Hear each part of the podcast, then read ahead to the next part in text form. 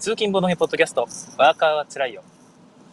今日は2018年の1月19日、金曜日の朝の収録です。皆さんおはようございます。はいえー、今日のボードゲームニュースヘッドラインですけども、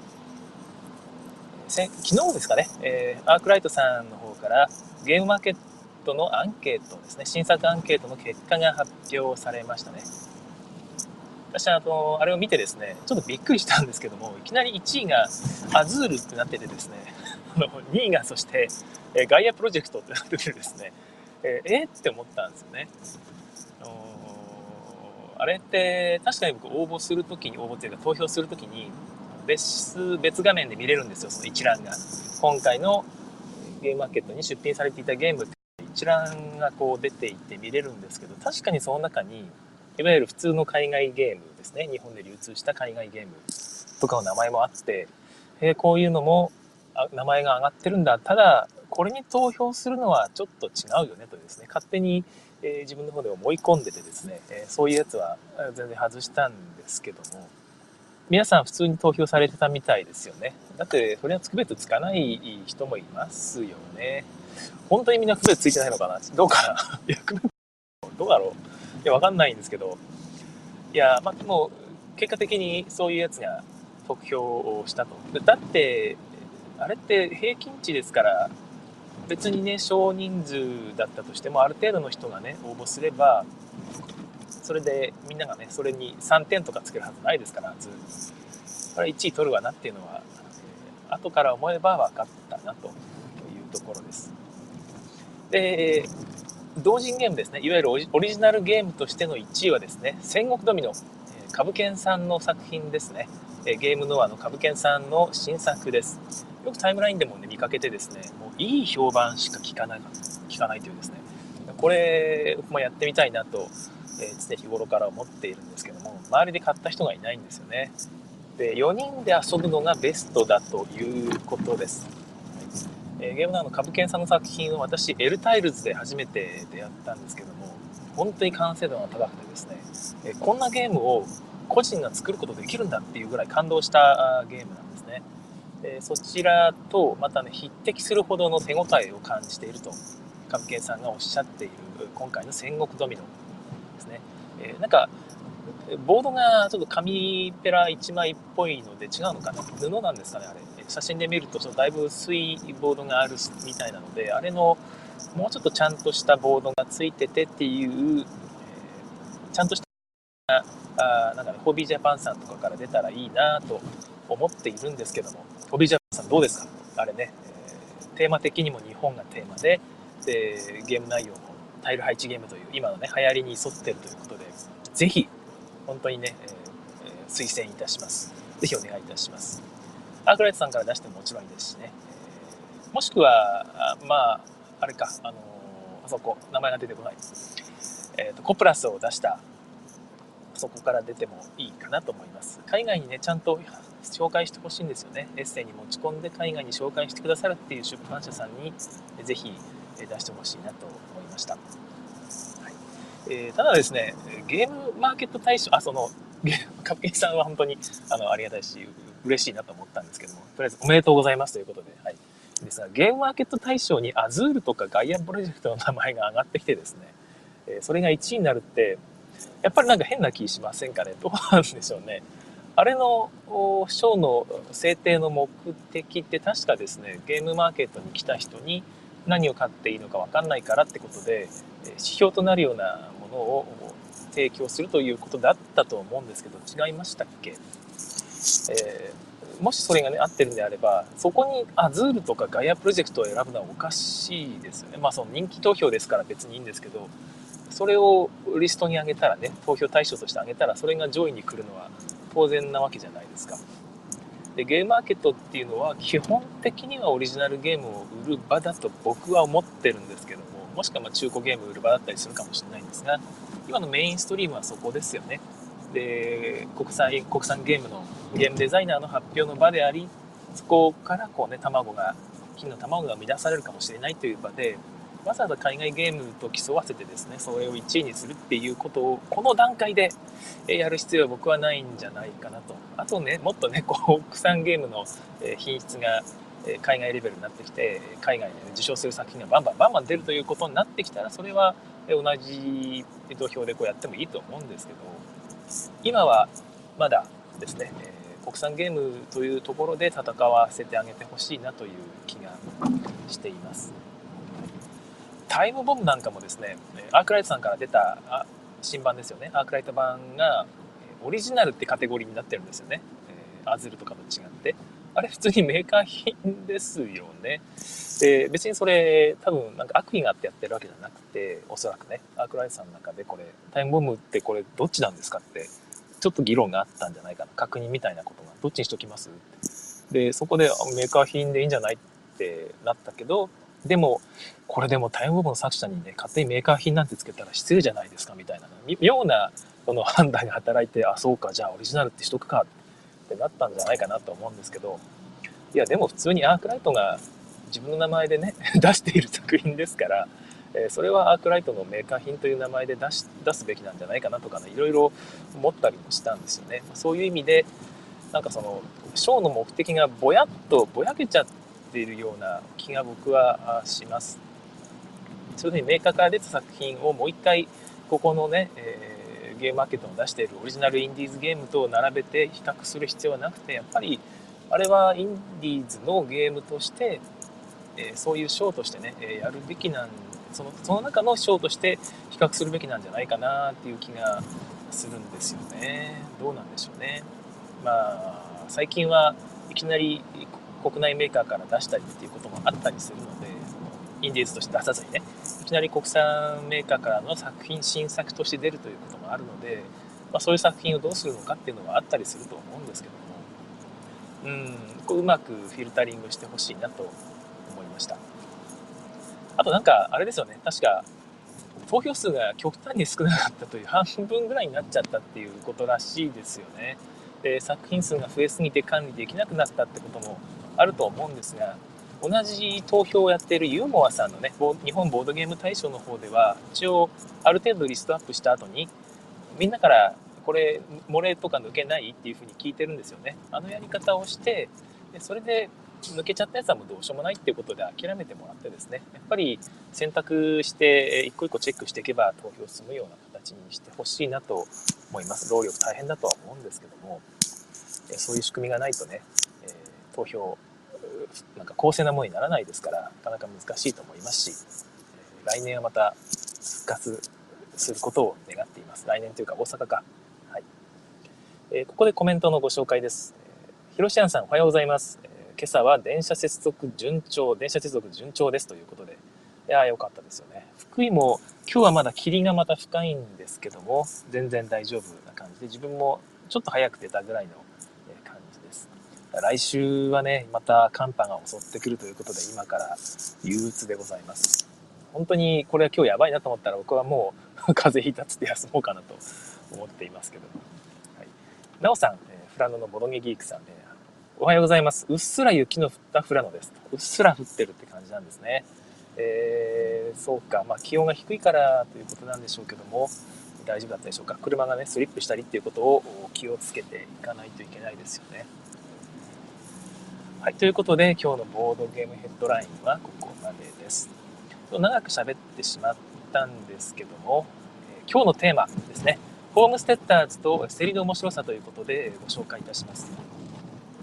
ホームステッターズというのはですね、建物を建ててそこで牧場とか経営したりしていく、え牧場経営ゲームなんですけども、ちょっと古いゲームなんですよね。やったことある方いらっしゃいますかね？？200 9年とか10年ぐらいの作品だったと思うんですけど、どうだったかな？2000、そんなもんだと思うんですよね。はい。で、私このゲームを初めて遊ばせてもらったのがですね、ちょうどその、ボードゲームを始めて間もない頃だったんですよ。2009年末、2010年とかね、それぐらいの頃にボードゲームと出会ったので、えー、それの頃にいきなりこれをさせてもらったんですね。エッチボのハトさんですね。ハトさんに遊ばせてもらった重げとしては3つ目か2つ目か3つ目ぐらいで本当にいきなり遊ばせてもらったんですよ。で、すげえなって思ったんですよね。全く思考が追いつかなくて、えこんなゲームがあるんだなとめちゃくちゃこれは難しいなって思った記憶があるんですがやっぱその晩本当にその頭から消えなくてですねこのゲームのことが欲しい欲しいってなって、え、買ったゲームなんですねで当時は、まあ、いろんなゲームを遊ばしてもらったんですけどやっぱり面白くてどれもこれも面白くてですね。で、えー、手当たり次第ポチってたアマドイツアマゾンとかねアメリカアマゾンとかにね買っていったんですけどもいくつかのそのうちのいくつかはですねやっぱりなんか当時の初めて遊んだというそのバイアスがかかっててなんていうか後から遊ぶとまあ普通だったなっていう 今ですねあったっていうのは。今遊ぶと普通だったなって思うようなゲームいくつかあったんですね。でもこのホームステッターズについては今遊んでも全然面白い、えー、傑作だと言えると思います。自分も確かこれ普通に殿堂入りとして自分のホームページのトップページに名前を挙げているゲームだったと思うんですけども、はい。えー、あちょっとコメントのご紹介しますね。滝沢正和さん最近聞いていただいてありがとうございます。おはようございます。二度寝の誘惑と戦っています。お布団の中で聞いてもらってるんですかね。いいですよね。私も近いところで勤務した頃はまだ寝ている時間ですね。8時ぐらいに布団からのその外出れば大丈夫というそんな朝でございました。はい。羨ましいですね。えー、私も最近は6時起きという なんかですね、私のもともと夜型人間なので結構きついですよね。はい。まあ、ホームステッターズに話を戻しまして、ホームステッターズどういうゲームかと言いますと、まず、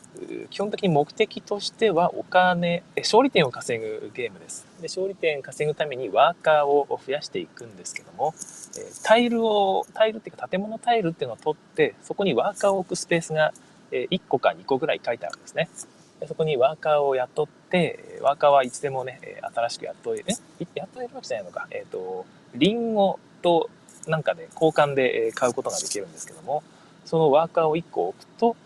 そこに書いてある資源が湧いてくると。銅が1個もらえるとかですね。お金が2金入ってくるとか。えー、あとはね、えー、金、金貨が1枚手に入るとかですね。金貨は5金分の価値があったりするし、資源にもなったりするんですけども、まあ、そんな感じの資源がもらえるっていう建物が1個を買ったらそこにワーカーを置いて、まあ、一番収入を得る。その収入を使って、収入とかね、資源を、資源とかお金を使ってまた建物を買って、建物のコストがね、また資源とかになっているので、それをまたね、自分の前に置いて、またワーカーを新しく雇って、そこに置くという感じで、えー、どんどんどんどん拡大再生産をしていくというゲームです。で多分、拡大再生産、純粋な分かりやすい拡大再生産として、重げやったのがこれが最初なんだろうなとまあ1個目か2個目ぐらいの重げなんでね、えー、何でも最初になるんですけども、えー、とにかく拡大再生産って面白いんだなっていうのを初めて体感したゲームです。純正に拡大再生産なんで、えー、それだけでもいろんな人に多分楽しめるゲームなんですが、ルールがそんなに多くないんですよね。ルアーブルとかと一緒で、基本的なルールは建物を買って、ワーカーを置いたら資源が湧くよ。その資源で建物を買えるよ。ってことをラウンドに繰り返していくだけなんで、そんなに難しくないっていうのが一つ遊びやすさのところなんだろうなえー、なおさんから、ホームステッターズのタイル置きシートを使わせてもらってます。ありがとうございます。ということで、えー、そうなんですよ。タイル置きのシートっていうのを作りまして、あれ全部英語なんですよね。で、効果が英語で書いてあって、それをシールを貼ると、ちょっとその、アイコンも全部消えてしまうので、アイコンも含めて作るのめんどくせえなってことでですね、タイルを置く場所、サプライ置き場の上の方にちょっとね、日本語の説明を書き加えることで、その代わりにしようかなというアイデアで、タイル置き場シートっていうのを配配布しています。皆さんよかったら使ってください。はい、そんな感じで拡大再生産が楽しめる素晴らしいゲームなんですけども、割とその初心者ですね、ゲーム慣れしてない人とでも遊ぶと大体盛り上がります。で難しいって人もいるんですが、決して、えー、て言うか、面白くないとはみんな言わないんですよね。大体、というか、今のところほぼみんなね、めちゃくちゃ面白いと言ってもう一回やりたいっていうになってますよね。えー、ボードゲーム慣れしてない人ほどなんか面白いっていうような気がしますね。逆に慣れちゃってる人は、そうか、拡大再生産がこういうゲームか難しいねって 言って 終わっちゃうようなこともあったりするんですけども、そうじゃない人の方がむしろ楽しめるんじゃないかなっていう気がします。まあ、そんな感じの拡大再生産なんですがこのゲームの醍醐味といいますか一番盛り上がる部分っていうのが競りなんですね。毎回建物を買う権利を競ると。建物自体を競るのではなくてですね。建物自体は基本的に全部並んでいて全部買えるんですよ。一応時代によってここまでしか買えません。ここまでしか買えませんっていう時代が3時代分ぐらいあるんですけども。それに関しては自由に買えると。でもこのラウンドで建物を買えるのは誰っていうのを競り合うんですね。で買える人間が毎ラウンドプレイヤー人数マイナス1人までしか買えません。これがねだから買わないと基本的に拡大再生産できないですからどうしても買いたいんですよね。で買いたいからみんなこう値段を釣り上げるんですよ。一番高い金額をつけた人が買えます、はい、で、えー、さっきプレイヤー人数マイナス1って言いましたけどそのプレイヤー人数マイナス1人分の競りトラックっていうのがボードの中央にあります、はい、4人だったら3つ分のトラックがあるんですね、えー、1ドルから21ドルまでの置き場所があってですね自分の駒を1個だけあるんですけどどこかその3個の競りトラックのうちのどれか1個選んで自分がここに払ってもいいという金額のところにドンと置くと。それでそこの競りトラックに置いてある、え、購入権っていうのを建物タイル購入権というのを権利ですね。コストはやっぱ払わなきゃいけないんでね。建物をこのランドで買いますよっていう権利を獲得できるように競りを入札するという感じです。建物にちょっと種類がありまして、まあ、色があるんですね。え生産系の施設ですとか、えー、っとですね、なんか僕、なんだっけ、製造、製造系の施設、まあ、その食料を生産するやつと資源を掘り、掘っていくっていう施設と、あと、なんかちょっと特殊な能力を持ったやつっていくつか色があるんですよ。その色が、えー、その購入権ですね。建物購入権のタイルに書いてあって、このランドでその該当する色の建物タイルを買えますよということなので、そのどのセリトラックに入札するかっていうのもちょっと大事なんですね。あの人ひょっとして今回は農場系のタイル欲しいんじゃねえかなと。じゃあこの色には入ってこないだろうから自分はこっち行こうかみたいなそういう読みがちょっと発生します。で面白いのがですねこのセリトラックが1ドルから始まるんですけど1ドルあ3ドルからあったかな？3ドルから始まるんですけども34567までは普通に、えー、1ずつ飛んでいきます。だけど7の次が9になっていてですね、えー、9の次は12になっているんですよ。で121621というですねいう感じですね。最後が一気に上がるという、えー、これ何気なく思うんですけどかなり重要ででしてね後悔するようになってるんですね。なぜ、なぜ自分は9ドルまで払えたのに7で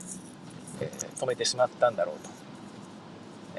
9ドルは払えるけど12ドルは払えねえよっていう状態ですよね。だから、まあ、このラウンドとりあえずみんなそんな狙ってないだろうけど自分が出せるギリギリのところを置こうと思ってですねなんとなく 7, 7ドルとかに置くとところが次の人がですねうーんってうなりながらこう9ドルにドンと置くんですねそうすると自分弾き出されて別のトラックにこう行かなきゃいけなくなる。もしくはそのトラックのさらに高い金額で入産しなきゃいけなくなると。いうことで悩むんですよ。で9ドルに置こうかな置かないで9ドルなら次の上だから12ドルですよね。12どうしよう。えー、9ドルになら置けたのに12ドルは自分置けねえよってなるんですよね。でじゃあなんで最初から9ドルに1号置かなかったの？っていう後悔がずっとゲーム中何回も何回も襲ってきます。この1ドルに泣くで1ドルじゃなくても3ドルの差にね今度は泣いてくるっていうこの部分が非常にこの心を揺さぶってくるんですよね。で一回そういう思いをすると次からはこう気軽に4とかに置かなくなるんですよね。待て待てって。4の次5を置くんじゃないのかあの人。はだったら先に5を置いちゃえと。でも待てよ。5に5に置くけど6を置かれた時に自分7に置くその勇気は持ってるの？その覚悟はあるのかとですね。そういうことを自問自答しながらですねやっていくと結局最初から9に置いちゃうとね。でお金が減っていくわけですよ。でお金がですねまた面白くてですねお金なくても入札できます。で足りなかったらどうするのか。借金ですね。借金がいくらでもできるシステムですね。某アレスさんのゲームのような内容なんですけども。借金は2ドル借りるたびに、5金返さなきゃいけないです。ゲーム終了時までいつでも大丈夫ですけが2金借金チットを返すために5金返さなきゃいけないということでかなり大きいんですよね。このたった1金足りなかったために2金借りてねで5金返さなきゃいけなくなるというこの大きい差額。だから1金たった1金っていうのもバカにできないんですよ。それもあってなんでなんでさっき1金多く入産しなかったんだってシーンは本当に多いです、はい、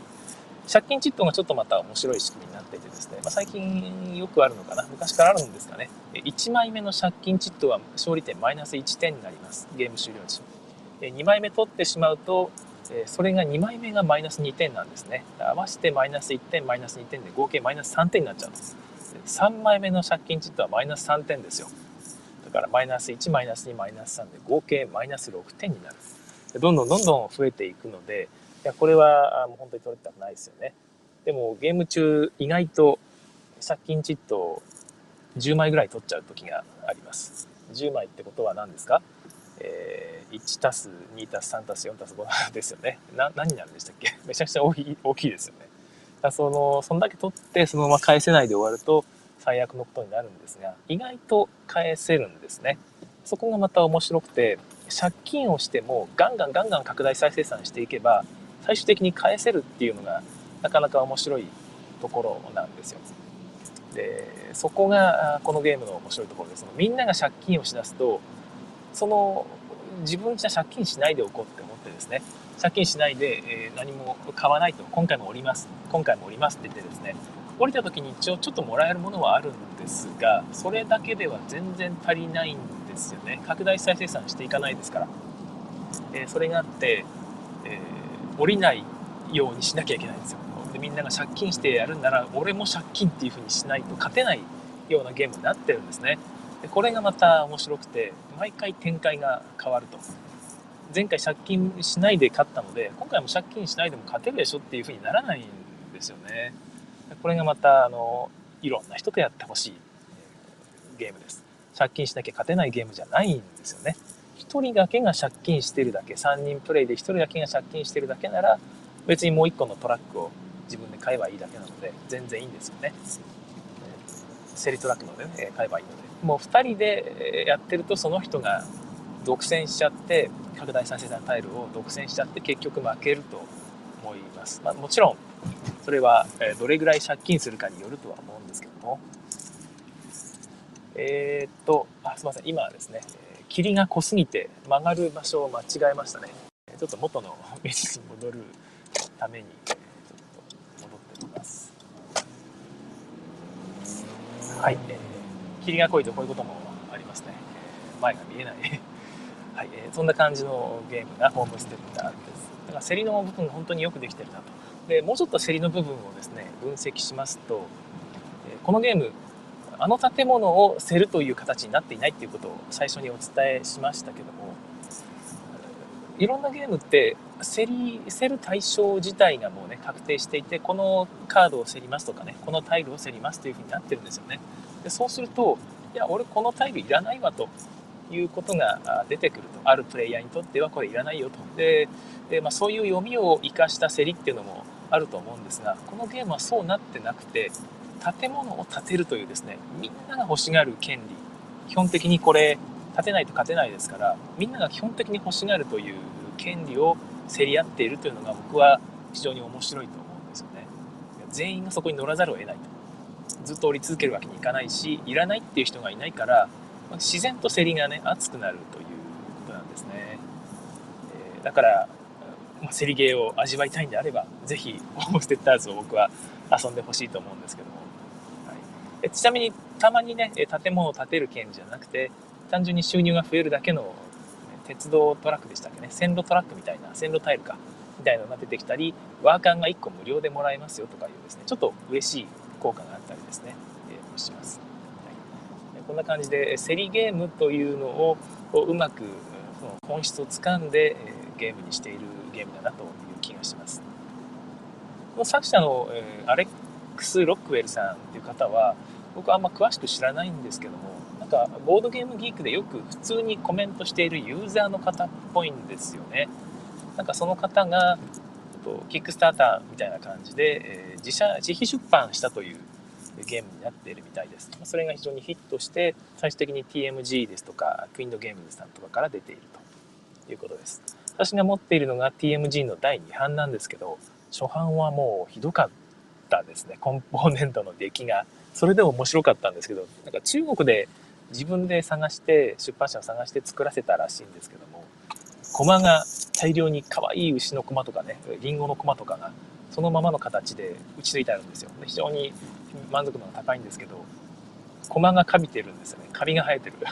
というこれはひどいという感じの品質でしかもこのパンチングですね。内抜きのタイルがずれてるんですね。全て。あの、えー、一金のタイルが中央が完全にずれててですね。そんなタイルが大量についてるというそりゃ、ね、アレックス・ロックウェルさんもがっかりしただろうなというところなんですが私も最初に買ったのはそれで、え、アメリカから届いたやつにカビが生えててですね。本当にがっかりしたわけなんですが TMG から第2版が出て速攻で買い替えました。昔持ってたやつは学生さんが2000円で買いたいってことで2000円で売りましたけど輸入費にね6000円ぐらいかかったんですよね。合計で高いなと思いつつまあ今から考えると全然安いですけどもね。昔はちょっと円高だったんで。で今今手に入るのがいろいろあると思うんですがもし手に入るんならクインドゲームズのそのマスター版みたいなやつがあるのでそちらをおすすめします。タイルがなんかアイコン化ちょっとされアイコン化がされていて多分そんなに言語依存がないように確か調整されているんじゃなかったかな。はい。えそれ以外のタイルは別に TMG 版とそんなに変わらないので、えそれでも良いと僕は思いますけども、はい、ゲーム内容は1万円を超えていても僕は手に入る手に入れる価値があるんじゃないかなというぐらい自分は気に入っているゲームです。もうちょっと時間があるのでお話ししますがこのゲーム T チットという概念がありますというのは資源例えばえ木ですよね木材を手に入れたら木材を意外とその別の資源に交換していくことができるんですね。で売却してお金にすることもゲーム中できます。で、えー、なので意外とこう自由が利くんですけどもそこの売却をするための権利というのが、えー、必要なんですね。売却もしくは購入つまり交換するための売買をするための権利を T チットという資源で表しています。丸い青い丸の中に T って書いたチットが1個ありましてそれを持っていないとそれ1万円支払わないと交換ができないというですね。この概念って意外と他のゲームで未だにあんま使われてないような気がするんですね。交換ができるなら無限にできますよとかね。手番のフリーアクションですっていうゲームは結構あるんですが交換自体を資源として管理しなければいけないと。交換回数が限られていてそれも入らなかったらば全然交換できないっていうのは非常に面白いなと僕は思います。T チットがこのゲームの勝利の鍵だとすら僕は思いますので T チットをゲットできる建物っていうのも大事なんですよね。でその部分でのマネジメント考えどころっていうのもですね非常に楽しくてちょっとパズル感があるってパズル感があるかもしれないですね。私パズルゲームが好きなのでこのゲームも好きなのかもしれません、はい、名作ですので是非近くにあるという方もしくは友達が持っているという方ですね。セガンで遊ばしてもらってください。えちょっとですね資源の生産が、えー、いっぱいワーカーを置いたりするのでなんか煩雑なんですよね。で資源の生産の部分のフェーズは全員同時にやるんですけど一旦この、え間違いが起こらないようにですね1個でも間違うとかなり大きい1金の差が激しい結果を生み出すゲームなので全員タイルを前に置いてワーカーを置くと。そしたらそれによって生産されるお金ですとか資源ですとかをタイルの上側にこうやって並べて置いとくんですね。で隣の人に一旦確認してもらうと。これ大丈夫ですかねと。で目で見ればアイコンとパッパッと見れば分かりますから OK よということでやっていくと間違いがない気がします。これやんないとあらさっきここのワーカー置いたはずなんだけど資源取るの忘れてたみたいなことが必ず出てくるんですよ。僕起きなかったことがないです。このやり方をする前までは。でそうすると周りの人が「えー、本当に?」ってえー、取った可能性もあるんですよねそれって取ったことを忘れている可能性もあってですねでそれによってゲームが一気に変わってしまうのでそれはこれだけは避けた方が良いということでさっきの確認方法を取ることを僕はお勧めしますラウンドが、まあ、10ラウンドぐらいしかないですから、確認も10回やって終わりということで、意外と早く終わったりするゲームです。はい。えー、大変おすすめですので、ぜひ遊んでみてください。今ね、入手困難なんですよね。で見つけたら、さっきも言いましたけど、1万円出しても僕は買う価値があると思います。間違えて初版のね、カビカビのやつを捕まえようにだけ気をつけてください。今日はホームステッターズについてお伝えいたしました。今日は最終日、金曜日ですね。私今日の夜は、万丈遊戯祭という福井県鯖江市で夜7時からジグ JP さんでですね、株式会社ジグ JP さんの会議室で行われるゲーム会に参加してきます。ジグ JP さんが主催しているわけというわけではなくてですね、えお友達ということでお借りしている会議室を使ってやるフリーなオープンなゲーム会ですので皆さんお近くの方はぜひいらしてください。月に1回、え金曜日の夜7時から夜中のもう12時過ぎるぐらいまでやっております。今日やりたいゲームはヘブンエルかな。あとはあれか、えーと、ノームの村を紹介したノームの村あととトリックと怪人ですね今回のゲームマーケットのアンケートでもかなり良い評価を得てたはずです、はい、いうゲームを遊ぼうと思いますということで今日の仕事はもね、あんまり考えずに早く終わらせる気がしますね。えー、夜ゲームがあると思うと、それだけで、え、仕事がはかどる気がします。えー、皆さん一緒に頑張りましょう。え仕事帰りに聞いてくださってる方は、え今日お疲れ様でございました。えそれでは次回更新をお楽しみに。さようなら。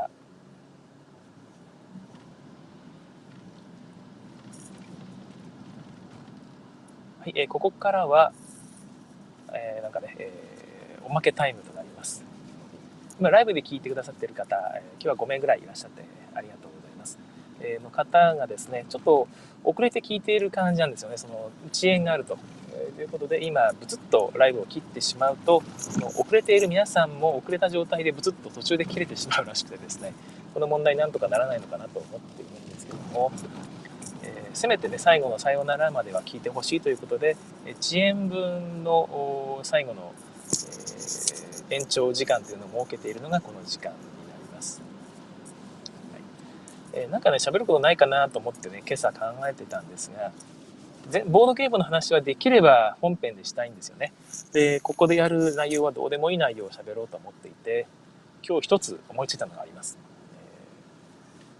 えー、福井弁講座というのをやろうかなと。あ、その前に、えー、なおさんからコメントですね。ホビージャパンの和訳付き3版を持っていますと。3版って多分、クインドゲームズ版ですよね。違いますかねそれとも TMG の3版ですかね。えー、牛やリンゴのキノコマが可愛くて気に入っています。そうなんですよ。本当にね、キノコマが本当に可愛くて、僕これが、これが欲しくて買ったようなもんなんですけど、やっぱゲームも面白いということで、コマの、コマを触っていることでテンションが上がってゲームも面白いってことはありますよね。特に初心者の方はこれに感動するので、えー、むしろ僕は初心者向けなんじゃないかとすら思っているゲームなんですけども、もちろんルール説明はしっかりしなきゃいけないし、えー、しっかり教えてあげなきゃいけないゲームですね。自分がボードゲームうまいからといって、あのね、あの、初心者の方はコテンパンにするようなプレイをしちゃやっぱりダメです。みんなとのんびり拡大再生産を楽しむというゲームにしてください。競り部分は熱くなれますしね。はい。えー、ということで、えー、今日のおまけ時間は、福井弁講座第1回をたいと思います。第1回っていうのは適当なところで切って また次回につなげようかなというところですね。え福井弁。福井弁というのはですね、え非常に田舎臭い言葉です。福井弁というものを想像するときに、福井独特の言葉の言い回しっていうのはですね、そんなにないんですよね。もちろん昔はありましたけども、その古い人が使うようなですね、方言っていうのは、もう最近若い人はあんま使わないんですよね。で、一部独特ながあります。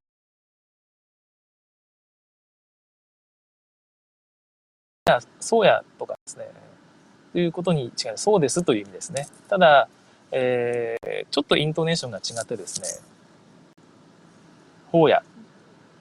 ほや、ほやって言うんですよね。えー、ほやではないですね。ほやほやではなくてですね、そうやそうやって意味の、そうやそうやとか、そうですそうですっていう意味で、ほやほやではなくて、ほやほやって言うんですね。ほやほや、えー、イントネーションがないと言い換えてもいいかもしれません。えー、そうなんだよねの代わりにほやってというんですね。ほやって今日、えすごい寒かったやろうっていうような、っていうふうな感じのですね、非常に長臭い感じの言葉遣いになるんですよね。で、福井弁が何が特徴かと言いますとですね、この